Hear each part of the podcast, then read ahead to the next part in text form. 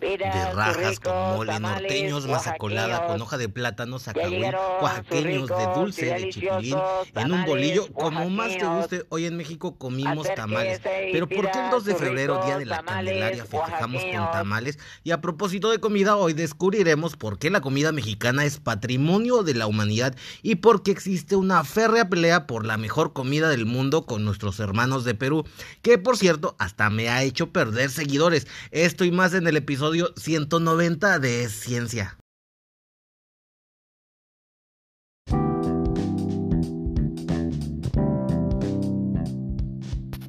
Hey, hola, ¿qué tal? ¿Cómo estás? Mi nombre es Lucas y me da muchísimo gusto poder saludarte una vez más, como cada fin de semana, en un episodio de Es Ciencia. Hoy estamos en el episodio 190 y vamos a hablar de cosas ricas del delicioso, porque ya es viernes. Y de cosas deliciosas estamos hablando de los tamales, de la comida mexicana y por qué es considerada patrimonio intangible de la humanidad por la UNESCO. Hay mucha rivalidad con los hermanos de Perú acerca de esto, que vas a ver publicaciones, infinidad de ellas en Facebook, en todas las redes sociales, donde hay una pelea fuerte que incluso a mí me ha hecho perder seguidores porque de repente pues a uno le gana y empieza a querer defender la comida mexicana y pues hay debate, hay debate. Y hoy te voy a contar por qué la comida mexicana es considerada patrimonio eh, intangible de la humanidad y porque es considerada como una de las comidas más importantes y de las más famosas del mundo mundial. Y es que sí, en cada país que vayas hoy día vas a encontrar un restaurante mexicano. Y es que no solo la comida mexicana es importante y está de moda a nivel mundial, México está de moda y te lo voy a decir en varios puntos. También vamos a estar hablando acerca pues de esta tradición que en muchos lugares, que sobre todo en lugares donde se habla español, que tienen este pasado colonial, de España se celebran pues festividades religiosas, pero en México se celebra de una manera peculiar. El 2 de febrero es Día de la Candelaria y lo celebramos castigando a la gente que le salió un muñequito en la rosca de Reyes o roscón de Reyes, hostias, chaval, como dicen en España. Y es que al que le salió la rosca de Reyes tiene que pagar los tamales justo para hoy y hoy se cumplió y hoy comimos tamales. ¿Cuál es tu tamal favorito? En México hay una gran variedad de tamales, pero ¿de dónde viene el origen del tamal? ¿Por qué el 2 de febrero se celebra comiendo y castigando a la gente que le salió el muñequito comprando tamales? Pues hoy te lo voy a contar todo, así que saca un tamalito, desdóblalo, ponte cómodo con un champurrado y comenzamos. No te olvides de compartir este episodio para que cada día seamos más que nos interesamos por la ciencia y cada dato interesante pues lleva siempre un proceso de investigación. Así que te invito también a que me puedas enviar tus dudas y tus sugerencias para los próximos episodios. Puedes enviarme un inbox para los que tienen mi WhatsApp, también pueden enviarme WhatsApp. Y pues bueno, ahora sí comenzamos.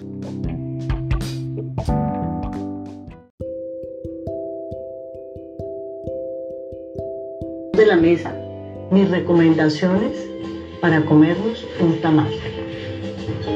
El tamal es una comida típica de Centroamérica y de algunos países de Latinoamérica. Es una masa rellena de carnes y algunas verduras envueltas en una hoja de plátano.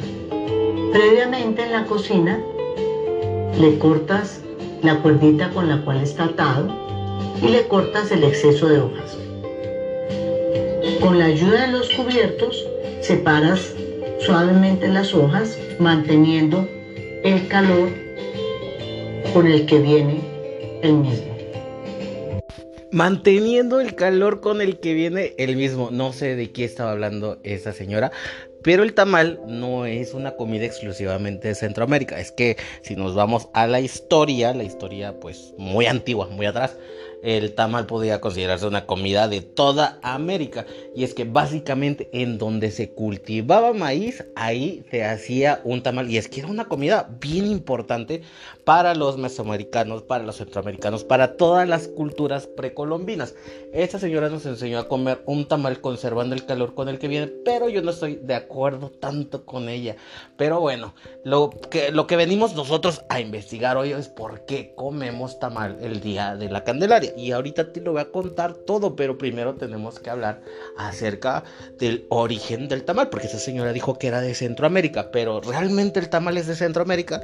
Si nos vamos a lo fácil, o sea, por el nombre, tamal, o sea, tamal es un, un ¿cómo, ¿cómo, les dicen? Nahualicismo, no sé, nahual. Ya me estoy convirtiendo en nahual. No, es una palabra del nahual, que es en náhuatl de tamali, que significa envuelto. Y es un nombre, o sea, como su nombre lo dice, genérico, o sea, envuelto, que se le da varios, varios, varios americanos de origen indígena preparados con masa de maíz cocida envuelta en hojas de la mazorca de la misma planta del maíz. O sea, un tamal no necesariamente tiene que ser con hoja de plátano. Un tamal básicamente tiene que ser, para que sea un tamal, debe cubrir este requisito básico, que debe ser preparado con hoja, con masa de maíz, cocido, envuelto en la hoja. Agárrate, aquí va.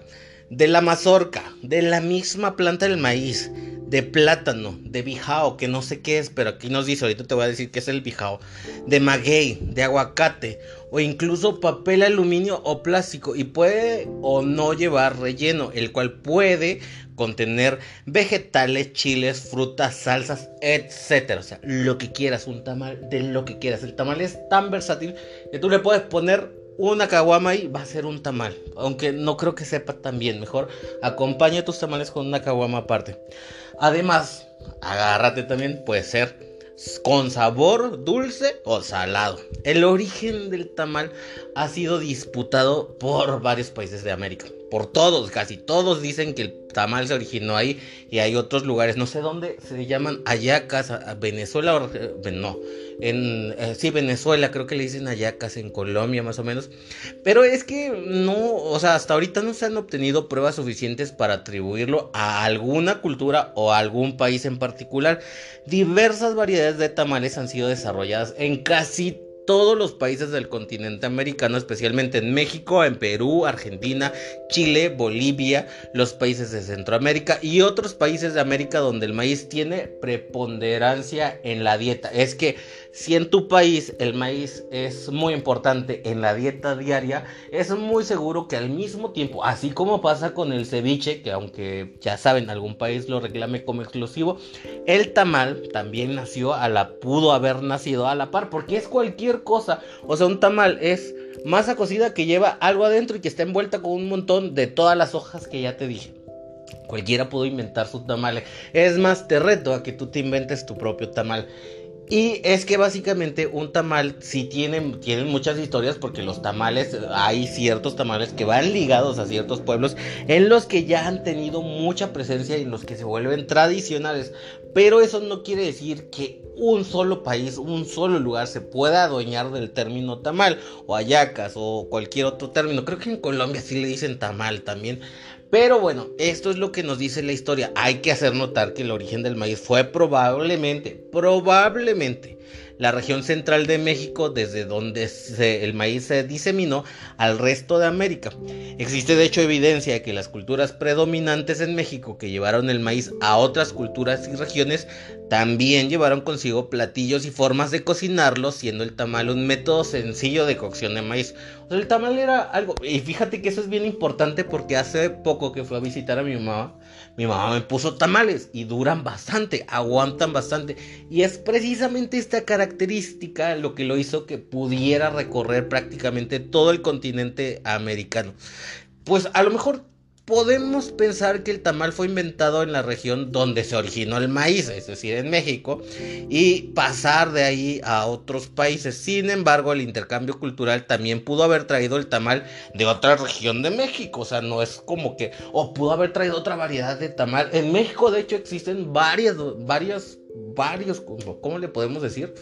Varios tipos diferentes de tamal, entonces cualquiera pudo haber hecho su tamal. Los del norte hacen un tamal diferente que es envuelto en hoja de, de maíz, eh, pues sí, de maíz que ya está seco, eh, que está muy rico, es lo que acostumbramos comer aquí en el norte. En, el sur hacen unos con hojas de, de, de plátano que también están muy ricos. De hecho, a ver, les voy a decir algo muy real. Es que yo he probado casi todos los tamales y para mí los tamales me saben muy ricos. Excepto adentro de un bolillo. Ya sé que me van a aventar tomates podridos, pero a mí no me gustan los tamales adentro de un bolillo y es una costumbre que hacen mucho en el centro de nuestro bello país, que es eh, México, o sea, en la Ciudad de México. Es muy respetable, a mi papá le gusta muchísimo porque, no sé, pero a mí no me gusta a lo mejor es un gusto adquirido, como hay muchos gustos adquiridos de, eh, por ejemplo, el café es un gusto adquirido, el vino es un gusto adquirido. A lo mejor luego podemos hacer un podcast donde hablemos del gusto adquirido, pero bueno, por el momento yo no he adquirido el gusto de comer un tamal adentro de un bolillo. Bueno, y es que, como te estaba diciendo, a pesar de que México posee una variedad grandísima de tamales que en ningún otro país o región, esto no es indicio de que México haya sido el país donde se y, que, tenga mayor antigüedad en el tamal. México, bueno, es que una de las cosas es que México también posee la mayor diversidad cultural y cada cultura desarrolló su variante de tamal. Es lo que te estaba diciendo. O sea, México es como un pequeño mundito ya dentro de, su región, donde, o sea, prácticamente te vas de un estado a otro, o sea, son 32, 33 estados, porque la Ciudad de México ya es un estado, y cada estado va a tener su tipo de tamal diferente y va a tener características diferentes, y eso lo hace único, porque aumenta la variedad, y por ahí yo creo que ya te estás dando color, porque la ONU pues, nominó o nombró a México en 2010 como a la comida mexicana como patrimonio intangible cultural de la humanidad. Y bueno, los tamales son descritos en México por Fray Bernardino de Sagún en, un, en Historia General de las Cosas de la Nueva España. Eso a principios del siglo XVI decía, él decía, comían también tamales de muchas maneras. Unos de ellos son blancos, hostias, y a manera de pella, no sé qué es pella hechos no del todo redondos ni bien cuadrados. Otros tamales comían que son colorados. Eso dijo Fray Bernardino de Sagún. Bueno, la evidencia arqueológica muestra el tamal como parte de la vida cotidiana de algunas culturas de México en la época prehispánica. Bueno, además de usarse en rituales religiosos, porque así el tamal también se usaba en rituales religiosos, en ofrendas y en las tumbas. Sin embargo, estas evidencias son muy recientes, por ejemplo, del periodo clásico maya.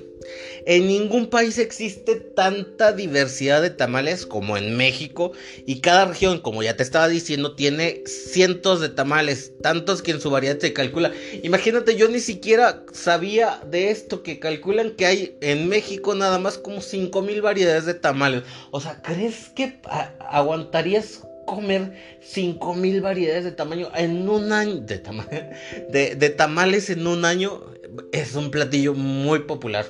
El tamal lo puedes conseguir cualquier. Es que sí, una de las cosas es que el tamal tú lo vas a poder conseguir en México cualquier día, pero el 2 de febrero se vuelve muy especial.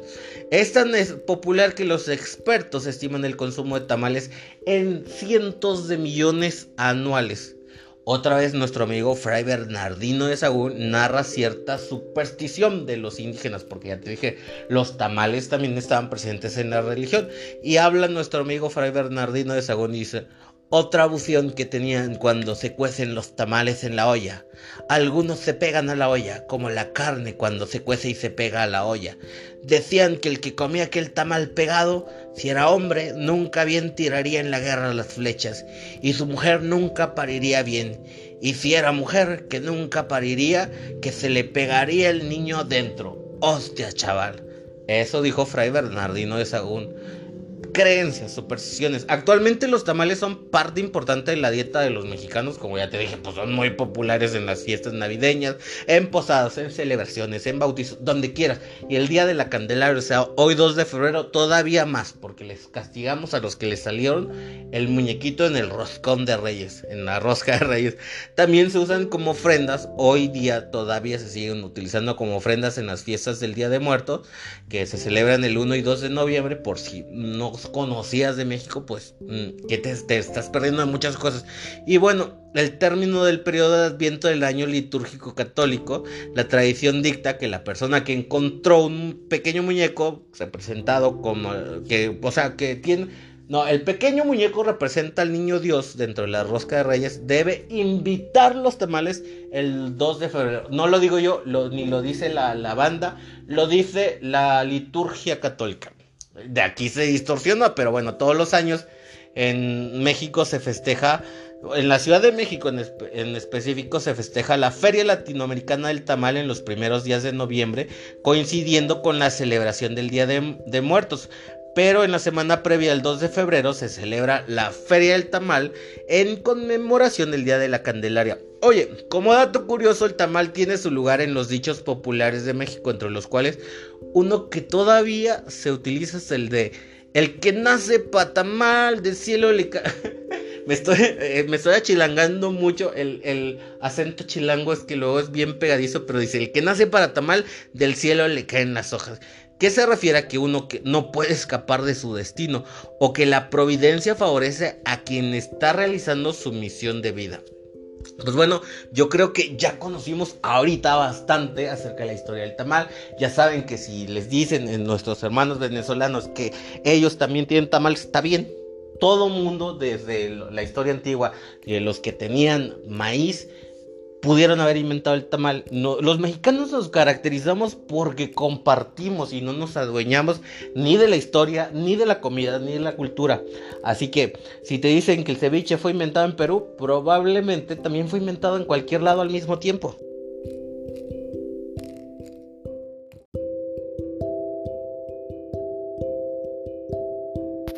Oigan, y luego para empezar a hablar acerca de por qué la comida mexicana es considerada por la UNESCO como patrimonio inmaterial intangible de la humanidad. Está, es bien importante que hablemos acerca de esta rivalidad que existe entre los hermanos peruanos y es que no existe entre ningún otro país, bueno, con este con, con Argentina puede haber peleas sobre el fútbol, pero pues no es tan la mayoría de la gente, pero, con, pero luego se vuelven en los foros, en Facebook, en las redes sociales, una peleadera acerca de por qué. Eh, para empezar, los de Perú siempre dicen que la comida peruana es mucho mejor que la comida mexicana. Y bueno, hasta aquí yo creo que todo ok porque cualquiera nos gustaría defender nuestra comida. Y algo sí es bien importante que, les tengo que decir, bueno, yo he crecido en varios estados de la República Mexicana y la República Mexicana es súper grande y luego la comida varía de un estado a otro bastantísimo. La comida del norte no tiene nada que ver con la comida del sur. Y también en nuestro propio país eh, ahí existe esa pelea de cuál es la mejor comida.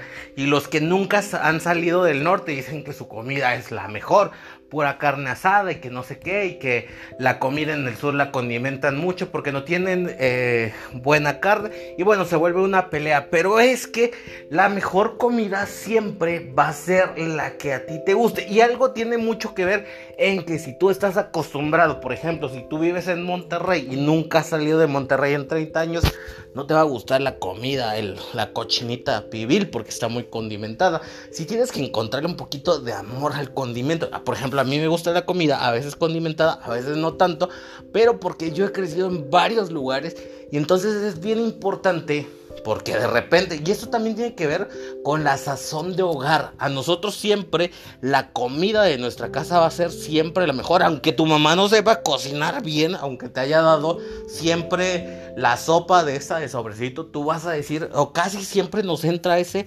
amor maternal y vamos a decir que la comida de casa siempre es la mejor. Y eso sí, la comida de casa va a ser siempre para ti la mejor, estés en donde estés y a pesar de cómo cocina. Por eso a veces el criterio para evaluar una comida y decir esta es buena y esta es otra mm, eh, está un poquito difícil, sobre todo si tú no eres una persona acostumbrada a probar diferentes tipos de comida. No es por hacer menos, pero por ejemplo, a mi compadre que siempre ha vivido aquí en Monterrey y siempre ha comido carne asada y es lo único que le gusta, no sé, este, una cochinita pibil, un, este, ¿qué, qué, más? Un, un, una tlayuda, no le van a gustar. Y a mí me ha tocado mucha gente que no le gusta, que dice que esa comida no le gusta porque le ponen muchos condimentos y que le tapa el sabor de la carne. Y por eso es bien importante, lo primero, identificar que de donde seamos, siempre vamos a defender la comida que es de la de la casa.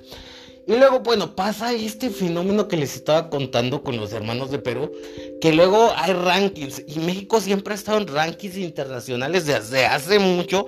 Ellos dicen que porque le metemos mucha publicidad, sea por lo que sea, México siempre se ha caracterizado porque la comida es muy apreciada a nivel internacional. De hecho, si buscas en cada país va a haber un restaurante mexicano, pero va a ser un poquito más difícil que encuentres en todos los países restaurantes peruanos. Y esta es la realidad.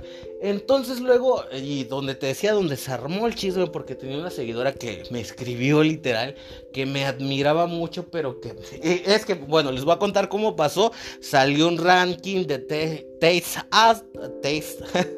Taste Atlas, que se encarga de evaluar las mejores comidas y varios platillos de México estaban dentro de los top, donde no estaba Perú. Y bueno, yo escribí, la comida de Perú es la mejor, así, Simplemente así. Era sarcasmo, obviamente, porque es que siempre que sale una clasificación de estas, siempre, siempre, siempre, siempre, siempre, hay alguien de Perú diciendo, no, la comida de México no vale nada, la de Perú es mejor. Y entonces yo puse eso como sarcasmo y pasó, y, esa persona me escribió y me dijo, es que yo te admiraba como profesional y tengo muchos amigos mexicanos, pero no se vale que denigres así a Perú no dije nada, simplemente puse, literal puse eso, la comida de Perú es mejor. Y es que siempre hay esta pelea porque, no sé, no sé realmente por qué pasa, como reivindicar que la comida de Perú es la mejor. Y pues bueno, eh, muchos dicen que, muchos, mucha gente de Perú dice que México compró ese título, que no se lo merece, que la comida de Perú es mejor.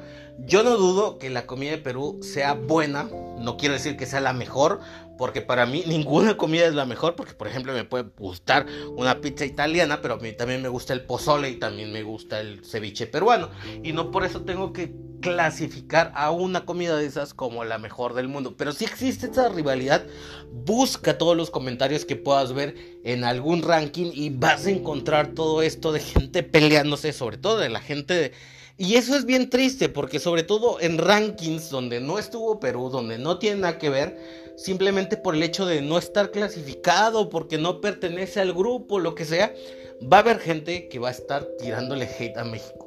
Y eso me parece bastante, bastante triste, no sé por qué. Bueno, sí sé por qué, pero así estaba la situación.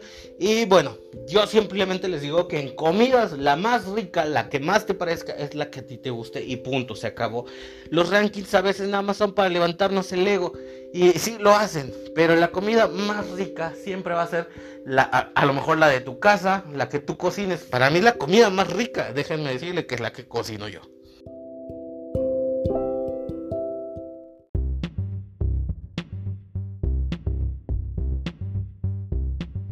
Ahora volviendo a este tema, los hermanos peruanos alegan mucho de que México se autorregaló este título de que la comida mexicana es patrimonio de la humanidad. Y bueno, nos dimos a la tarea porque yo realmente no sabía exactamente por qué a la comida, digo, la comida mexicana para mí sí es muy buena, pero también la comida italiana, la comida española, no sé, muchas comidas. Yo pruebo mucha comida. Por eso tengo el peso que tengo. Y para mí la comida pues es buena. Para mí la comida es nada más que me guste y ya, punto. Porque hay cosas que a mí no me gustan. Por ejemplo, a lo mejor ustedes no sabían, pero a mí no me gusta, por ejemplo, la mayonesa, eh, el, caldo de res. Hay varias cosas que no me gustan. Entonces, para mí la comida más buena es la comida que a mí me guste, a la, a la que a mí me llene. Y luego viene entonces la pregunta obligada. ¿Cuándo? ¿Desde cuándo la comida mexicana es patrimonio intangible? Patrimonio de la humanidad. Pues bueno, en el año 2010, de hecho así fue en ese año, la gastronomía mexicana fue declarada Patrimonio Cultural Inmaterial de la Humanidad por la Organización de las Naciones Unidas para la Educación, la Ciencia y la Cultura, o sea, la UNESCO. Bueno, y es que fue gracias a esta declaración que la comida mexicana se enalteció y, y, se consideró como un elemento crucial de identidad nacional debido básicamente a estos puntos, a la historia, a la creatividad, a la diversidad y a su trascendencia. Una de las personas que hizo posible este reconocimiento es Gloria López Morales, que es escritora, periodista y diplomática mexicana, además de que es fundadora y presidenta del Conservatorio de la Cultura Gastronómica Mexicana, que es órgano consultivo de la UNESCO. O sea, ella pertenece a, esto, a estos órganos de la UNESCO y es donde los hermanos peruanos nos echan mucho hate porque dijeron, no es que, pues como ustedes están en la UNESCO, pues se auto otorgaron este, este título. Bueno, es que Gloria ha dedicado la, pues, sus últimas dos décadas de vida al rescate, a la salvaguarda, la promoción de la comida tradicional mexicana como una de las expresiones más sobresalientes del patrimonio cultural del país. De hecho, ella dijo que ese esfuerzo eh, realizado para el reconocimiento mundial de esta parte importante de la cultura mexicana, y, eh, pues ella destacó que la importancia era de cuidar las raíces culinarias mexicanas que dieron y han dado de comer a los mexicanos por tanto tiempo. Y bueno, es que ella nos dijo que en, o sea, bueno, no, no me dijo a mí, pero dijo en, en su entrevista que su concepción acerca de la gastronomía mexicana, su nombramiento como patrimonio de la humanidad y el turismo gastronómico en México, pues fue algo importante que marca la historia de México. De hecho, la UNESCO cuenta con un gran número de convenciones internacionales que se encargan de rescatar, salvaguardar y proteger los diversos patrimonios de la humanidad. Y en el 2004 se hizo un primer intento por introducir la gastronomía mexicana a algunas de todas esas convenciones. O sea, la UNESCO se va buscando por la vida, o sea, esta, esta parte de la cultura de UNESCO se va buscando, pues salvaguardar técnicas, salvaguardar costumbres ancestrales de alguna manera, y ya desde 2004 se había intentado introducir la gastronomía mexicana, pues algunas de estas convenciones, pero no lo lograron. Y fue ya hasta 2010 que la gastronomía mexicana entró en consideración apenas. Y tras elaborar, o sea, se hizo un exhaustivo expediente de candidatura y se hizo un análisis y se logró luego eh, que, que la cocina pasara a ser patrimonio cultural inmaterial de la humanidad. De acuerdo con esto, la gastronomía mexicana fue considerada como patrimonio por la UNESCO, ya que esta demuestra cierta antigüedad. Eso es bien importante. Y es que ahorita el problema y lo que pasa con, la gastronomía peruana es que tiene mucha, si no es que exagerada, demasiada influencia china. Por ejemplo, el arroz. El arroz, ¿cómo le dicen ellos? El arroz chaufa. Prácticamente chaufa viene de chifa, que es el arroz chifa, el arroz frito chino. Entonces, creo que ahí te haces mucho color de todo, de todo esto. Y pues bueno, cuando se consideró a la comida mexicana como patrimonio por la, o sea, patrimonio de la UNESCO, también era importante que se considerara la identidad del pueblo mexicano en la elaboración colectiva, se apoyaran, o sea, con productos que fueran de origen mexicanos y una gran creatividad por los cocineros mismos que a lo largo de los siglos han sido identificados por su gastronomía. Ahora es bien importante que te diga que no toda la comida mexicana está catalogada como patrimonio cultural inmaterial de la humanidad. Si por ejemplo dijeras, no, la, la, los tacos, los tacos pues los tacos al pastor es una comida que es una comida fusión, que los tacos al pastor tienen un origen árabe y fueron modificados, es como el arroz chaufa de, de, Perú, que es de origen chino y fue modificado un poquito, porque no mucho, y así los tacos al pastor, nada más le cambiaron, o sea, prácticamente un taco al pastor sería como una versión de la chaguarma. Y por ejemplo, la carne asada que nos gusta mucho en el norte de Monterrey tampoco entraría como patrimonio cultural de la, de la humanidad. Básicamente los platillos que entran como patrimonios culturales de la humanidad son los que han sido preparados con ingredientes ancestrales, los que tienen poca influencia de otros platillos. Entonces, no toda la comida mexicana es patrimonio cultural de la humanidad. Así que quédense tranquilos, amigos de Perú. Aunque el ceviche sí es preparado por muchos lugares, por muchos países. todos los que tienen costa saben preparar ceviche. Nos vemos en la próxima. Adiós, bye, corte.